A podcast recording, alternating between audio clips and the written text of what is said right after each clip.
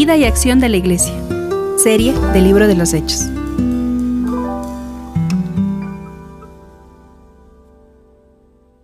Esto es un sermón incómodo, ¿sí? Eh, Así lo he llamado, un sermón incómodo, ¿sí? Y vamos a ver el llamado primer sermón de, de Pedro. Y, al verlo con, a, a detalle, es un sermón muy, muy incómodo de escuchar. De hecho, estaba sentado ahí y me sentía muy incómodo, me empecé a estresar. Y cuando tenía que predicar la primera semana que, tenía que, que, dar este sermón, estaba muy incómodo y muy ansioso. La siguiente semana que tenía que predicar, pero no prediqué, también estaba incómodo y ansioso. Y hoy que estaba sentado, hermanos, hoy en la mañana me levanté incómodo y ansioso, porque es un, un sermón muy, muy incómodo de, de, de predicar. Dicho esto, hermanos, déjenme orar así súper rápido para no decir más allá de lo que dice la palabra de Dios. Señor, permíteme, permíteme eh, orar solo lo que, eh, hablar, orar, predicar. Eh, solo lo que tú tienes para el día de hoy. Utilízame, Señor, y cierra mi boca si es palabra humana. Que sea solo tu palabra la que se predique el día de hoy. Amén. Ah, ¿Por qué es un sermón incómodo? ¿Usted se imagina entrar a la iglesia por primera vez y ser acusado de muerte? Que usted mató. Es decir, viene una persona nueva y le dice, usted mató. Usted es un asesino. ¿Cómo, cómo, cómo respondería eso? A ver. Usted se va a una iglesia y en esa iglesia hablan de pecado y que usted es un pecador y arrepiente. Se ve ese hermano nuevo que vino, es, es, un, es el peor de los pecadores. Pero bienvenido, hermano abracémosle, tomen una flor, tome un, un, separador de, de, hojas. Pero usted es el peor eh, pecador. ¿Cómo se sentiría usted? Incómodo, ¿no? Bastante incómodo, así como, ¿dónde vine? Se parecen de esos, de, esos que, se, que les lleva el espíritu. De eso parece, ¿no? Muy, muy incómodo yo me hubiera sentido. Y de hecho, eh, hay, hay, predicaciones que yo que doy, doy, que yo doy y que son muy incómodos, ¿sí? Muy, muy incómodos. Ya sea por las palabras que utilizo, ya sea el texto que, que se da, algunas personas se pueden sentir muy, muy incómodos. Y este es un sermón incómodo. Hermanos, si, si otros sermones no han tenido ese título de sermón incómodo, hoy este sermón es incómodo. Así que prepárense para incomodarse. O se imagina que en el primer sermón que, que, escuche le hablen de que el sol se va a oscurecer, de que la tierra va a desaparecer y que la luna se va a convertir en sangre. Imagínese eso. Usted va entrando, usted es recién convertido y dice, hermano, usted que, que entró por primera vez, el sol se va a oscurecer y la luna va a sangrar. Y usted dice, aleluya, gloria a Dios. Bendito sea el Señor. No, se, va a sentir muy incómodo y además va a tener ideas súper raras, ¿no? hasta, hasta pesadillas va a tener de, de lo incómodo que, que, que, es eso. Entonces es claro que este primer sermón es muy, muy incómodo y creo yo que fue traumático también. Fue muy traumático. Para los que escucharon esa vez, para quien predicó, para quien está predicando, fue traumático y supongo que para ustedes va a ser traumático. Este es un sermón muy incómodo. Ahora, cuando yo estaba trabajando en este sermón, me tomé un tiempo para empezar y normalmente yo tengo días o un día específico, una hora específica para empezar a trabajar en, en los sermones. Me tomé dos días más estaba muy incómodo para, para empezar. O sea, no, no quería eh, empezar. Por un lado, siente, sen, sentía esa sensación del, del, primer sermón. Hermanos, yo la primera vez que prediqué eh, como tal, lo hice delante de profesores de seminario y delante de alumnos de seminario. Y créame, eh, había alumnos mejores que yo. Como siempre hay. Siempre va a haber alguien mejor que tú. Ah, no que sea bueno, sino que siempre va a haber alguien mejor que tú. Entonces, eh, era un sermón incómodo. O sea, no, no tengo problemas de, pararme al frente y predicar y hablar a las personas, pero sí era un sermón incómodo de dar porque a quién les estabas dando. Por otro lado, ¿recuerdas esa sensación que sentiste cuando predicaste sermones incómodos? Eh, y, es que no es fácil, no, no, es, no es bonito, hermanos. Yo no me divierto predicando sermones incómodos. Soy el primero el que se incomoda. A pesar de que no esté pasando por esa situación, soy el primero que se incomoda. Así que eh, es la sensación de, eh, volviste a recordar esa sensación del primer sermón que diste, también la sensación que tienes cuando das sermones incómodos, o sea, un montón de, de, incomodidad, hermanos. Y eso añádele que este texto mismo trae algunos desafíos de interpretación. No cualquiera interpreta esta, este sermón. De hecho, yo eh, tratando de, de, buscar cierta ayuda, tuve que escuchar un pequeño estudio de un doctor en Biblia. Y ahí sí dije, anda, con razón. Porque no es un, eh, no es un texto fácil de interpretar. Ustedes lo, pueden leer y decir, ah, esto dijo Pedro, ah, qué bonito, pero tiene algunos desafíos de interpretación muy, muy difíciles. O sea, eh, es, es, complicado este, este sermón, así que tienes la sensación de tu primer sermón, en mi caso, eh, si ustedes hablaron por primera vez alguna vez, esos nervios, no, sé si alguien le cogió los nervios. Bueno, eh, añádele eso las veces que tuviste que, eh, exponer y fue algo incómodo de exponer, no sé, porque no sabías, no, no, no sé. Y añádele eso que, que tu tema eh, tiene desafíos, tiene muchos desafíos que no encuentras en muchos libros, que te cuesta trabajar en, eso. Entonces, sin duda, hermanos, esto es un sermón muy incómodo de predicar. Pero después de estudiar el texto específicamente, ah, y después de, hermanos, de tratar de, de lidiar conmigo mismo, porque yo le decía al Señor, no entiendo nada. Y estoy preocupado porque tengo que predicar. Y Señor, no entiendo nada. Y creo que era el jueves, o sea, ya el martes yo ya termino un sermón. Y ya era jueves y todavía decía el Señor, no entiendo nada. No le entiendo. ¿Alguna vez se han golpeado la cabeza diciendo, no entiendo? Es la primera vez. Así como, no, entiendo, o sea, no entiendo, no, no comprendo esto. O han tenido niños, sus niños que dicen, no, Ustedes mismos le dan así como, entiende, así como. no, entendía, la verdad es que no, no, no entendía. Y, y algo, ah, algo escuché, hermanos. Pueden creerme, pueden no creerme, pero esto es lo, lo que escuché. Solo predica. Eso es lo que escuché. Solo predica.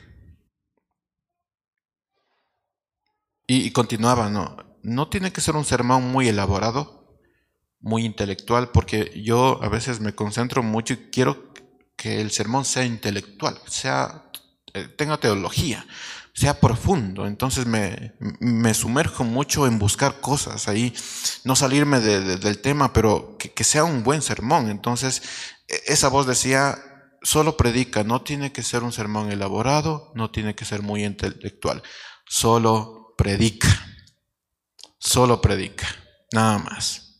Dicho esto, hermanos, hoy el Señor nos trae tres puntos a los que debemos poner mucha atención y, hermanos, solo les anuncio, va a ser un sermón incómodo, muy, muy incómodo. Y así es como comienza el texto. Versículo 14, Hechos 2. Si usted no se acuerda, estamos en Hechos. Hechos 2, versículo 14. Dice, entonces Pedro se puso de pie junto a los otros once y con potente voz dijo, varones judíos y ustedes habitantes todos de Jerusalén, sepan esto y entiendan bien mis palabras. Así empieza el sermón. Hermanos, no sé si ustedes han hecho esto, pero muchas veces cuando queremos eh, decir algo importante, normalmente decimos, hey, escúcheme. O los papás como dicen, ¿Cómo dicen los papás? Los niños.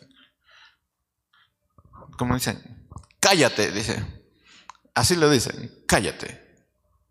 O, o cosas parecidas, más amoroso, mm, menos amoroso, pero va por ahí, ¿no? Como, escúchame así. Lo estoy diciendo amoroso, ¿no? Pero puede ser más, más, más fuerte, ¿no? Hay, cosas que debemos entender, hermanos, y para, eh, para poder escuchar y entender, alguien te tiene que decir, cállate y escúchame. Y Pedro se dirige hacia a los que estaban alrededor. ¿Qué les dijo? Cállese y escuchen lo que tengo que decir. Imagínense, usted entra a la iglesia por primera vez y alguien te dice, hey tú, cállate y escúchame.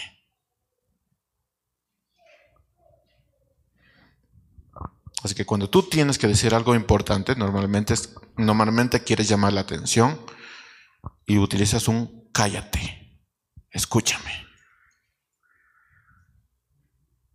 Les conté sobre la dificultad que tuve al acercarme al texto donde escuché solo predica. Y saben que ese solo predica era como un cállate y escucha. Así que no tiene que ser un sermón muy elaborado o intelectual. Cállate, escucha, solo predica. Cállate y escucha esto. Así que hoy hermanos, con todo el, amor que les tengo, les voy a decir, cállense y escuchen. Escucha iglesia. Primero, tenemos un Dios que cumple promesas. Versículo 14. Entonces Pedro se puso de pie junto con los otros once y con potente voz dijo, varones judíos, como decir, cállense, varones. Varones judíos, ustedes habitantes de todo Jerusalén, sepan esto y entiendan muy bien mis palabras. Esto no son palabras suaves, esto es cállate y escucha.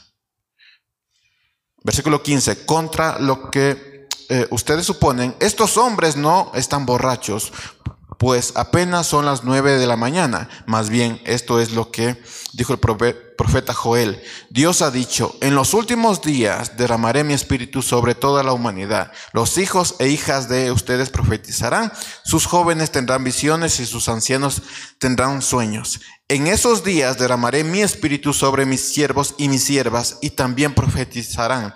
Haré prodigios en el cielo, en la tierra, se verán señales de sangre, de fuego y de vapor de humo. El sol se oscurecerá, la luna se pondrá roja como sangre antes de que llegue el día del Señor y se muestre en toda su grandeza. Y todo el que invoque el nombre del Señor será salvo. ¿Cómo empezó Pedro? Cállate y escucha. ¿Qué está diciendo Pedro? Hoy Dios está cumpliendo sus promesas y seguirá cumpliendo sus promesas. Y déjeme eh, hablar un poquito sobre esto. Tenemos un Dios que cumple sus promesas. ¿Alguien dice amén? Tenemos un Dios que cumple sus promesas. ¿Qué hizo Pedro? Primero les dijo, cállese, cierren la boca, escuchen lo que está pasando. Y después les dijo, les explico. Primero es, cállese, varones, y todos los que están alrededor. Y ahora sí les explico. No estamos borrachos. ¿Y cuáles fueron los argumentos de, Pedro? Ustedes deben entender que hoy Dios está cumpliendo lo que dijo el profeta Joel. Primero, cállese, cierre la boca, escúcheme. Luego es, no estamos borrachos. Y tercero es, ustedes deben entender que hoy Dios está cumpliendo su palabra. Lo que dijo que iba a ocurrir se está cumpliendo hoy. Así que, y asimismo se va a cumplir lo que está por venir. Es decir, cállense, escuchen, no estamos ebrios, no estamos borrachos, el Señor está cumpliendo su palabra y va a seguir cumpliendo su palabra. Es decir, tenemos un Dios que cumple su palabra. Así que hermanos, escuchen esto todavía. Una de las cosas que el mundo jamás podrá refutar de, la Biblia es el, es el cumplimiento profético. Sí, el ser humano puede decir, no, que esto no, no, es verdad, que solo es una idea, que solo es una filosofía. Hermanos, eh, algo que el mundo nunca va a desmentir es el cumplimiento profético. lo que decían los profetas se cumplía. Y esto es algo que los cristianos deben tener en cuenta. Tenemos un Dios que cumple sus promesas, pero si no se dan cuenta, hermanos, si no lo analizaron, Dios cumplió sus promesas en cuanto a cosas buenas y en cuanto a cosas malas. Tenemos un Dios que cumple sus promesas. Dice Hechos 2.17, Dios ha dicho, en los últimos días derramaré mi espíritu sobre toda la humanidad. Los hijos y las hijas de ustedes profetizarán, sus jóvenes tendrán visiones y sus ancianos tendrán sueños. En esos días derramaré mi espíritu sobre mis siervos y mis siervas y también profetizarán. O sea, ¿qué está diciendo esto? ¿Qué está diciendo Pedro? las profecías de Dios se cumplieron antes de, de este día y se están cumpliendo hoy y se van a seguir cumpliendo hasta que venga el Señor. Sea, el mismo hecho, hermanos, que ustedes estén escuchándome, es que Dios ha cumplido sus promesas. Tenemos un Dios que cumple sus promesas. Y no solo estamos hablando de lo sucedido en Pentecostés, tampoco del regreso de Jesús, sino de algo muy importante. Versículo 21. Y todo el que invoque el nombre del Señor será salvo. Tenemos un Dios que cumple sus promesas y todo aquel que invoque el nombre del Señor será salvo. Ahora, añádele a esa verdad estas promesas. Isaías 40, 28 dice, ¿acaso no saben ni, ni nunca oíste decir que el Señor es el Dios eterno, que Él creó los confines de la tierra? El Señor no desfallece ni se fatiga con cansancio no hay quien alcance a comprender su entendimiento. El Señor da fuerzas al cansado y aumenta el vigor del que desfallece. Los jóvenes se fatigan y se cansan, los más fuertes flaquean y caen, pero los que confían en el Señor recobrarán las fuerzas y, levantarán el vuelo como las águilas. Corren y no se cansan, caminan y no se fatigan. El Señor cumple sus promesas. ¿Quieren más promesas? Salmos 1.1 Dice, bienaventurado el hombre que no anda en compañía de malvados, ni se detiene a hablar con pecadores, ni se sienta a conversar con blasfemos, que por el contrario se deleita en la ley del Señor y de día y de noche medita en ella. Ese hombre es como un árbol plantado junto a los arroyos. Llegado el momento da su fruto y sus hojas no se marchitan en todo lo que hace, prospera. Esa es una promesa del Señor. Y Dios cumple sus promesas. Salmos 32, 7 dice, tú eres mi refugio, tú me libras de la angustia, tú me rodeas con cánticos de libertad, yo te voy a hacer que entiendas, dice el Señor, voy a enseñarte el camino que debes seguir y no voy a quitarte los ojos de encima, promesa del Señor. Y primera de Juan 3:2, que ya lo hemos estado leyendo, dice, "Amados, ahora somos hijos de Dios y aún no se ha manifestado lo que hemos de ser, pero sabemos que cuando él se manifieste seremos semejantes a él, porque lo veremos tal y como él es. Y todo aquel que tiene esta esperanza en él se purifica a sí mismo, así como él es puro. Y hay un montón, hermanos, eh, de, promesas acerca de, de Dios y de lo que Dios hará con nosotros. Y el principio es Dios cumple sus promesas. Dios cumple sus promesas. Así que podemos pasar todo el día, hoy día podemos pasar todo el día eh, meditando en las promesas de Dios. Así que iglesia, escúcheme, tenemos un Dios que cumple sus promesas. Al terminar esto, Pedro vuelve a decir, ¿no? En Hechos 2.22, varones israelitas, escuchen mis palabras. Ya les conté esto, Dios cumple sus promesas, ¿no? Hoy se está cumpliendo lo que Dios ha prometido. Ahora, varones, de, de nuevo, escúcheme mis palabras. Dice, varones israelitas, escuchen mis palabras. Jesús Nazareno, que fue el varón que Dios aprobó entre ustedes por las maravillas, prodigios y señales que hizo por medio de él, como ustedes mismos lo saben, fue entregado conforme al plan determinado y el conocimiento anticipado de Dios. Y ustedes lo aprendieron y lo mataron por medio de los hombres inicuos, eh, crucificándolo. Pero Dios lo levantó, liberándolo de los lazos de la muerte, porque era imposible que la muerte lo venciera. Ahora, iglesia, escúcheme con más atención. Así como tenemos un Dios que cumple sus promesas, también tenemos una dura realidad. Pedro empieza mencionando la confianza que David tenía eh, en Dios. David sabía que Dios cumplía sus promesas. Dice versículo 25, de, él dice David, siempre veía al Señor ante mí. Él está a mi derecha y nada me perturbará. Por eso mi corazón se alegró y mi lengua cantó llena de gozo. Mi cuerpo descansará en la esperanza, porque no dejarás mi alma en el Hades, ni permitirás que tu santo se corrompa. Me hiciste conocer los caminos de la vida y me llenarás de gozo en tu presencia. David sabía que teníamos un Dios que cumple sus promesas. ¿Y saben qué? Fue al Hades, fue a la muerte, sabiendo eso. No sé usted cómo va a morir, pero a mí sí me da ganas de decir, Señor, ya me voy a morir y confío en tus promesas. Sin embargo, hay algo que notar aquí, y es que la confianza que tenía David no estaba solo porque había escuchado de Dios, sino porque eh, eh, había alguien en quien radicaba su cumplimiento. O sea, fue Dios quien le prometió y su sello, ¿quién era? Ese que dices, esta es eh, la, la, la promesa cumplida. Dios prometió y su sello, ¿quién era? Cristo. Su sello era Cristo. David vio las promesas cumplidas en Cristo. Cristo es la promesa cumplida de Dios. Ahora leámoslo completo. Versículo 22. Varones israelitas, escuchen mis palabras. Jesús Nazareno, que fue el varón que Dios aprobó entre ustedes por las maravillas y prodigios y señales que hizo por medio de él él es el sello de la promesa del Señor. Como ustedes mismos lo saben, fue entregado conforme al plan determinado y al conocimiento anticipado de Dios.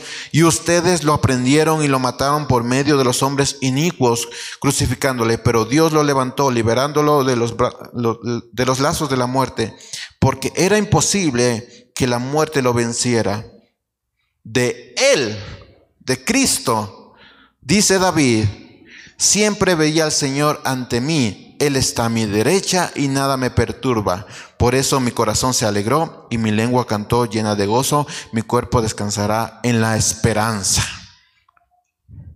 O sea, la confianza que tenía David no estaba solo porque había escuchado de Dios. La esperanza que tenía David es porque había visto al Cristo.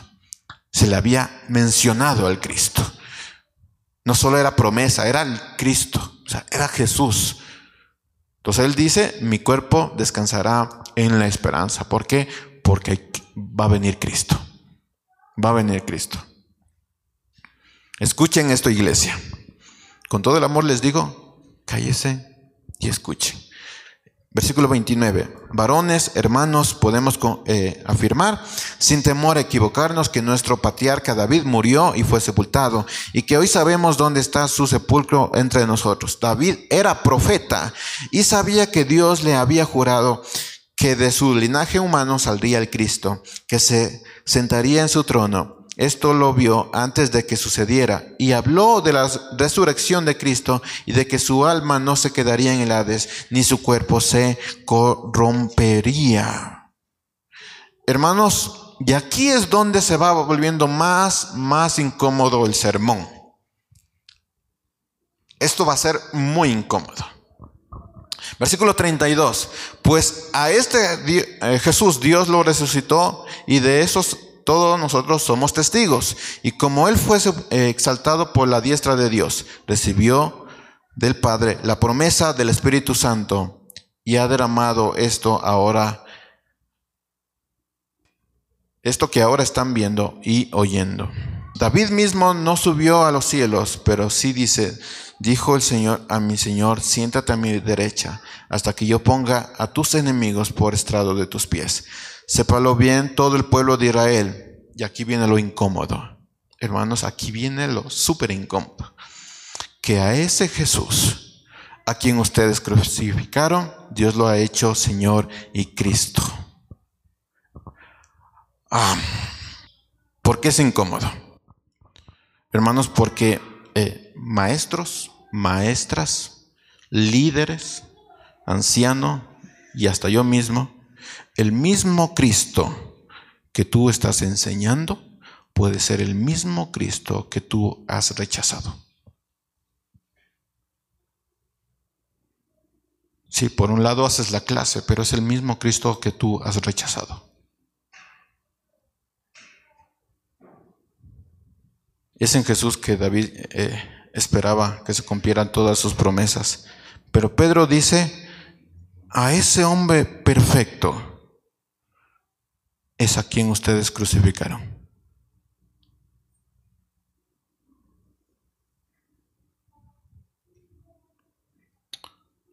Yo no sé ustedes, pero yo me imaginaba a los judíos que estaban alrededor escuchando esto, cómo les costaba tragar saliva.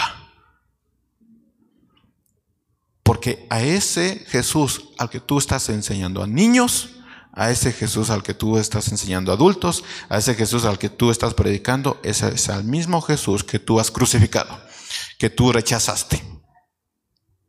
Ese es al mismo Jesús. Y sí, puedes pasarte la vida enseñando, puedes pasarte la vida predicando, pero es a ese mismo Jesús a quien tú mismo has rechazado.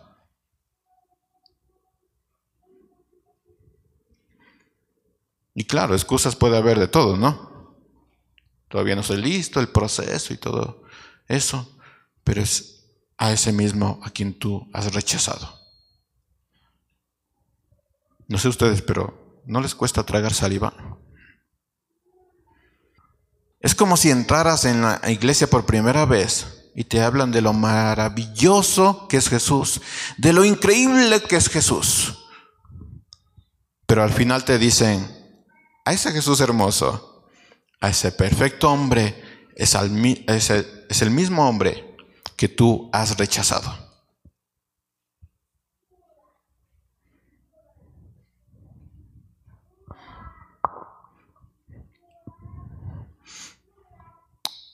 Les decía que este va a ser un sermón incómodo, que hoy tengo palabra para anciano, para maestros, maestras y para mí también.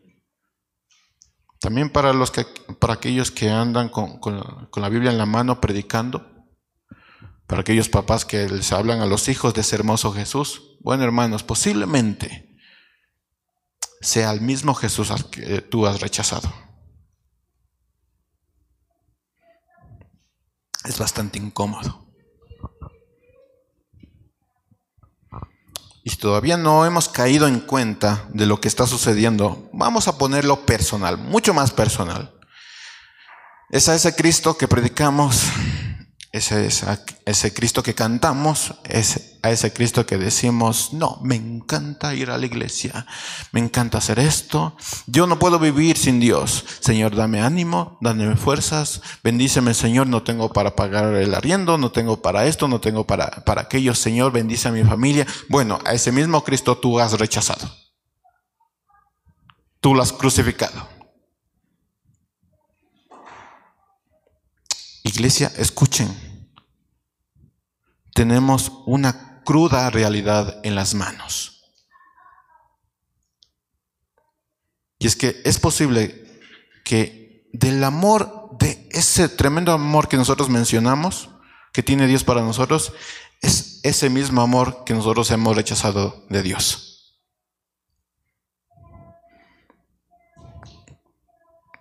Es posible que de ese arrepentimiento, de que siempre nos llenamos la boca de hablar, de que de eso se trata el cristianismo, bueno, de ese mismo arrepentimiento es el que hemos rechazado. Esa vida que anunciamos, de eh, la nueva vida que tenemos en Cristo, que vamos a estar ahí con calles de cristal, ya no va a haber muerte, ya no va a haber enfermedad. Hermanos, esa misma vida nosotros hemos rechazado. Maestros, a ese mismo Jesús que tú estás enseñando a los niños, es, posible que ese mismo Jesús los, lo hayas rechazado tú. Escuchen iglesia, tenemos una cruda e incómoda realidad en nuestras manos. Y es que podemos hablar de ese tremendo hombre, pero ese es el mismo hombre que nosotros hemos rechazado. Y si hablamos de quién está esperando a Jesús, podemos decir todo el mundo. Yo, amén. Pero ¿saben qué? Ese Es el mismo Jesús que hemos rechazado. Esa es la cruda realidad. Eso es lo que tenemos en las manos.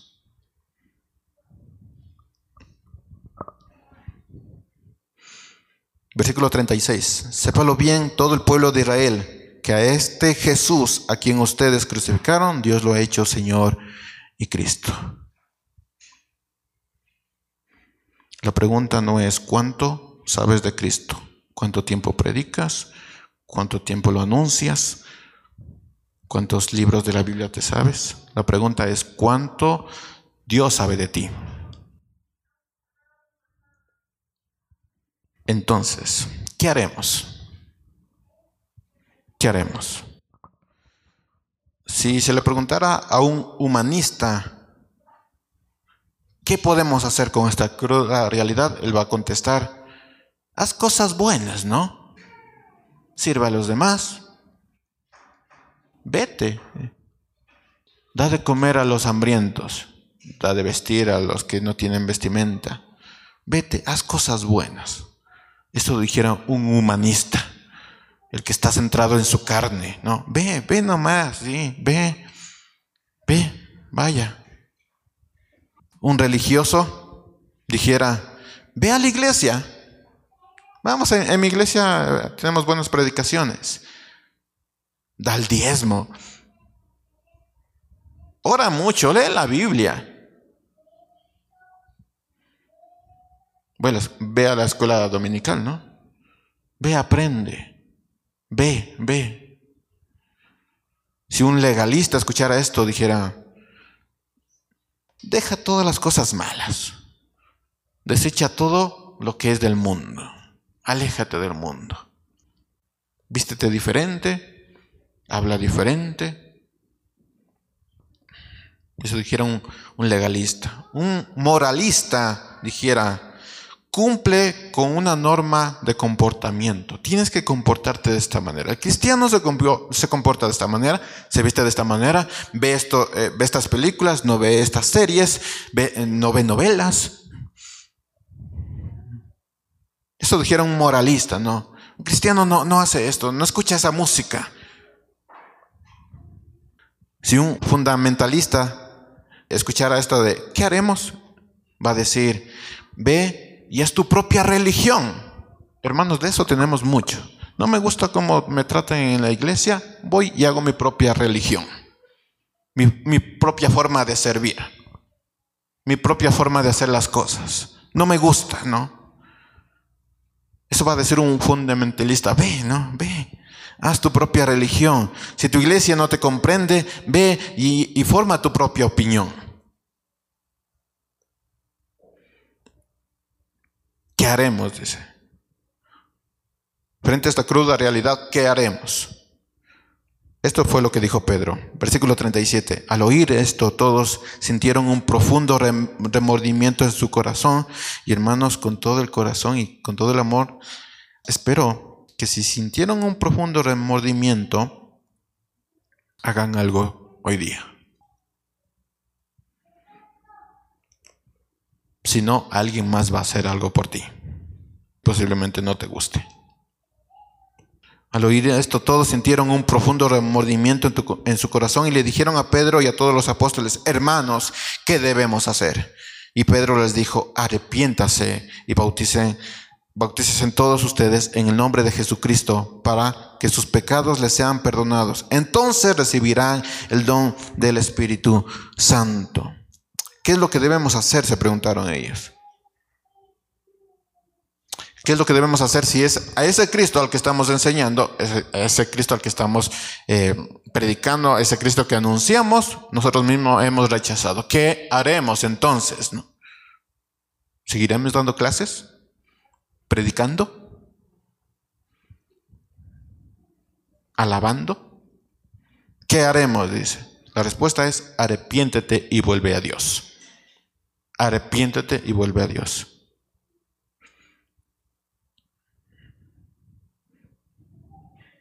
En lugar de estar bailando con los inconversos, arrepiéntete y vuelve a Dios. En lugar de estar conversando con los inconversos, arrepiéntete y vuelve a Dios. En lugar de estar teniendo relaciones románticas con inconversos, arrepiéntete y vuelve a Dios. Arrepiéntete y vuelve a Dios.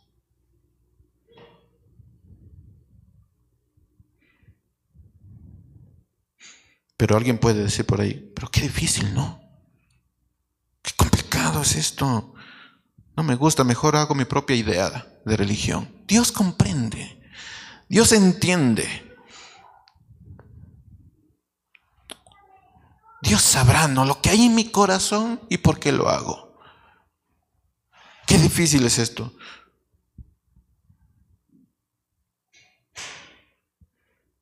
Tal vez con acciones puedo tener una relación con Dios. Tal vez predicando más tendré una relación con Dios, ¿no? O teniendo un tiempo en familia de devocional, voy a tener una relación con Dios. ¿Por qué? Porque Dios entiende mi pecado y sabe la lucha que tengo. La respuesta es no. Arrepiéntete y vuelve a Dios. Arrepiéntete y vuelve a Dios. Bueno, también podemos pensar, tal vez solo necesito bautizarme o ser miembro de una iglesia o asistir a una iglesia. Hmm. Tal vez Dios ahí me comprenderá, hará algo con mi corazón. Versículo 38. Pedro les, dije, les dijo, arrepiéntase y bautícese todos ustedes en el nombre de Jesucristo para que sus pecados les sean perdonados. Entonces recibirán el don del Espíritu Santo. Ahora déjenme aclarar un poquito sobre esto, porque alguien puede decir, ya me bauticé, ya soy miembro de una iglesia y estoy sirviendo, entonces ya tengo el don del Espíritu Santo. Si tuvieras el don del Espíritu Santo, actuaras como, como, como quisiera Dios, no vivieras como vives. Así que déjenme aclarar un tema con respecto a esto. La, eh, la proposición para, la palabra para, en la frase bautícesen para perdón de los pecados, es una proposición, preposición de explicación. ¿Qué significa esto? Que bautizarnos es la conmemoración de que nos hemos arrepentido. Es decir, primero viene el arrepentimiento y después viene el bautismo. No viene el bautismo y después el arrepentimiento. Así que el bautismo es resultado del arrepentimiento y no al revés. Hermanos, aquellas personas que se han arrepentido y todavía eh, tienen problemas con su carne, piensan dos veces si es que realmente han recibido a Cristo. Dos o tres veces. Porque primero viene el arrepentimiento y después el bautismo. No es me bauticé y después viene un camino largo donde el Señor, el Señor va a tratar mis pecados y como yo soy. No, primero te arrepentiste y después te bautizaste. Y aquellos que se bautizaron y piensan que ya por bautizarse ya tienen el don del Espíritu Santo y eso es un sello de la salvación, entonces piénselo dos veces. El bautismo es resultado del arrepentimiento y no al revés. El bautismo sigue a la salvación y no al revés. Es decir, primero tienes la salvación y después te bautizas. No es que te bautices y después tienes la salvación. Pero hay algo más en estos versículos que es bastante interesante. Ah, y es que ese, ese acto de arrepentimiento está conectado con la palabra entrega. Déjeme leerlo en otra versión. La traducción del lenguaje actual dice versículo 38. Pedro les contestó, pídanle perdón a Dios, vuelvan a obedecerlo y dejen que nosotros los bauticemos en el nombre de Jesucristo. Así Dios los perdonará y les dará el Espíritu Santo. Es decir, pídanle perdón a Dios y vuelvan a obedecerlo. ¿Qué haremos, no? Pídale perdón a Dios y vuelvan a obedecerlo. No hay otra solución. Para ponerlo en palabras sencillas, la Biblia nos habla de entregarnos no de entregar, no entrar en un proceso. ¿Ya saben por qué no me gusta la palabra proceso? Porque la Biblia no nos habla de proceso, nos habla de entregarnos y no de entrar en el proceso. No es que después de, de, de, arrepentirte entras en un proceso, no, te entregas a Dios. Así que después del arrepentimiento no entras en el proceso, te entregas completamente a Dios. Y si todavía no lo hemos entendido, quiero hacerles una pregunta. ¿Realmente se, eh, arrepintieron? ¿O realmente nos arrepentimos?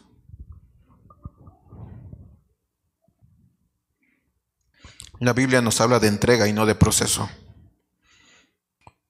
Versículo 38, Pedro les contestó, pídanle perdón a Dios y vuelvan a obedecerlo y dejen que nosotros los bauticemos en el nombre de Jesucristo.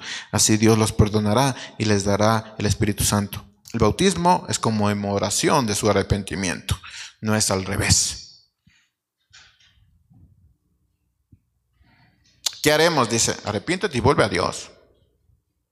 Arrepiéntate y vuelve a Dios. Ah, pero que es difícil. Ah, qué complicado es. Arrepiéntete y vuelve a Dios. Hermanos, si los padres juegan con la salvación de los hijos, los hijos también, los padres también se están jugando su salvación. ¿Por qué? Porque están mencionando ese precioso Jesús, pero es ese mismo que tú has rechazado.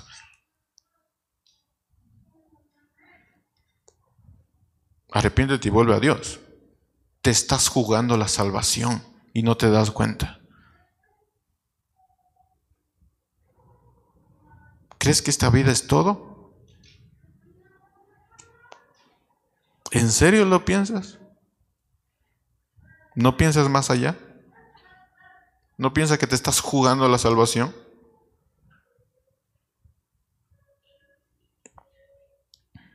Arrepiéntete y vuelve a Dios. ¿Es complicado? Es que es complicado salir de de hoy de nuestro servicio y decir, Señor, no más, no más, porque me estoy jugando la salvación. Se trata de entregarnos, no de proceso. Pedro le respondió, pídanle perdón a Dios, vuelvan a obedecerlo y dejen que nosotros le bauticemos en el nombre de Jesucristo. Si Dios, así Dios los perdonará y les dará el Espíritu Santo. ¿Qué es el bautismo? Porque esta palabra, eh, está en las palabras de Pedro y porque está en el mandato de Jesús. ¿Qué es el bautismo? ¿Por qué debemos bautizarnos? Le voy a dar tres eh, breves razones de por qué debemos bautizarnos. Primero, porque el bautismo es un acto público que rompe con el mundo. En el momento de que tú te bautizas, estás rompiendo con el mundo. Es decir, ya no actúo más como los del mundo. Ya no actúa más. Así que cada vez que usted diga, ya soy bautizado, piénselo dos veces. El bautismo, la segunda es, el bautismo es, lo, es por obediencia, obediencia, resultado de la salvación. Primero es la salvación, luego el bautismo por obediencia. Es decir, me he entregado a ti, Señor, tú vive por mí. Ya no más. Y tercero, el bautismo no, no solo nos identifica con Cristo, sino también con su iglesia. Hay decisiones incómodas que, he tomado y que voy a tomar.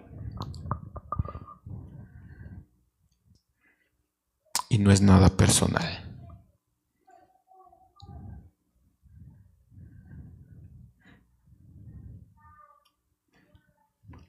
Por eso es bueno que antes de que se termine el tiempo tú puedas decir, ya basta, no más.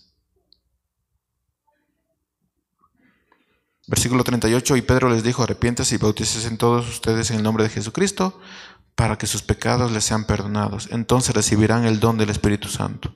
Porque la promesa es para ustedes y para sus hijos, para todos los que están lejos y para, para todos aquellos a quien el Señor nuestro llame. Y con muchas otras palabras les hablaba y los animaba y les decía, póngase a salvo de esta generación perversa Fue así como los que recibieron su palabra fueron bautizados. Y ese día se añadieron como tres mil personas, las cuales se mantenían fieles a las enseñanzas de los apóstoles y en el mutuo compañerismo y en el, partimiento del pan y en las oraciones. Déjeme mencionar algo que no debemos pasar por alto sobre lo que está diciendo el texto, algo muy breve, y es que hay una autoridad eclesiástica. No sé si lo notaron. Hay una autoridad eclesiástica. Dice, Pedro les contestó, la traducción del lenguaje actual, pídale perdón a Dios, es decir, pídale perdón a Dios, vuelvan a obedecerlo, ¿a quién? A Él, vuelvan a obedecerlo y dejen que nosotros, dejen que nosotros los bauticemos en el nombre de Jesucristo. Y así Dios los perdonará y les dará el Espíritu Santo. Ahí hay una autoridad. Hermanos, hay varias cosas con las que quisiera terminar. Me pasaría todo, todo este día hablándoles de lo que pasó conmigo al escuchar esto. Pero solo voy a mencionar algunas cosas. Así que iglesia, cállese y escuche. A ese Cristo que esperamos y estudiamos, a ese Cristo, es a ese mismo Cristo que hemos rechazado. A ese mismo Cristo que esperamos que venga y estudiamos, es a ese mismo Cristo que hemos rechazado. Sin embargo, por medio de ese mismo Cristo que hemos rechazado, es que encontramos la salvación. ¿Qué haremos? Arrepiéntete y vuelve al Señor. Vuelve a obedecerlo. La pregunta no es si tú conoces acerca de ese hombre que va, a regresar. Solo es una parte de, nuestra vida cristiana. La pregunta es, ¿Él te conoce a ti? cuando Él venga, te va a conocer. O se avergonzará. ¿Qué le vas a decir en ese día? No entendí, no comprendí. No sé, ¿es por amor? ¿No creí que estaba mal? ¿Qué, excusas le van a decir? A ver, eh, en su casa pueden hacer un montón, en, un cuaderno eh, escribir sus excusas. ¿Qué le van a decir al Señor cuando Él diga, sabes qué, no te conozco? Si no viviste como yo, no seguiste mis palabras, no me obedeciste, entonces no te conozco. Señor, di clases en la escuela dominical. Señor, prediqué. Señor, hice milagros, me fui de misionero. No te conozco. ¿Tuviste una buena vida? Sí, Señor. No tendrás vida conmigo. Ese mismo Cristo que esperamos y estudiamos puede ser ese mismo Cristo que hemos rechazado. Pero por ese mismo Cristo que fue rechazado es quien encontramos la salvación. ¿Qué haremos? Arrepiéntete y vuelve a Él.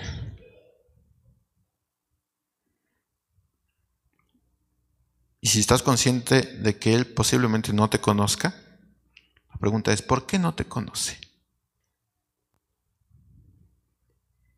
O mejor, ¿por qué debería conocerte? ¿Por tu vida? ¿Cómo llevas tu vida? ¿Te conoce Cristo a ti? ¿Estás convencido de eso, de que Cristo te conoce a ti? Y la segunda cosa con la que quiero terminar es, eh, eh, otra vez, hermanos, con todo el amor, cállese y escuche.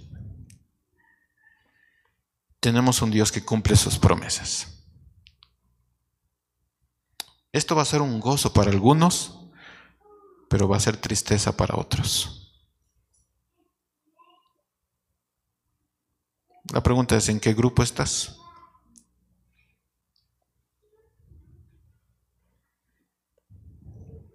¿Qué haremos entonces? Ah, Pedro dice, Les contestó, pídanle perdón a Dios, vuelvan a obedecerlo y dejen que nosotros los bauticemos en el nombre de Jesús. Así Dios los perdonará y les dará el Espíritu Santo. Hermanos, tenemos un Dios que cumple sus promesas. Y eso no es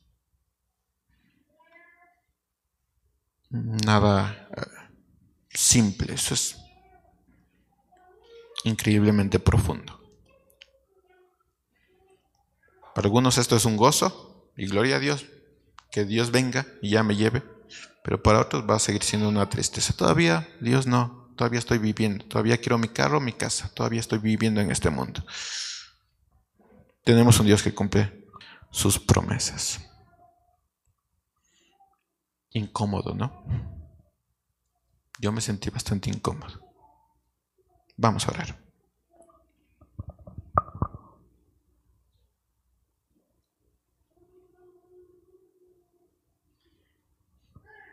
Señor, oramos y no solo oramos, sino rogamos por nuestra alma, por la vida que llevamos. Ojalá pudiéramos contestar la pregunta de que si tú nos conoces con alegría y gozo. Ojalá no, tuvieras, no tuviéramos nada de que arrepentirnos.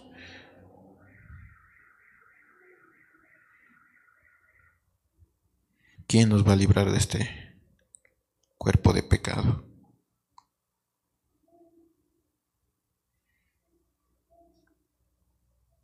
Solo tú, Señor.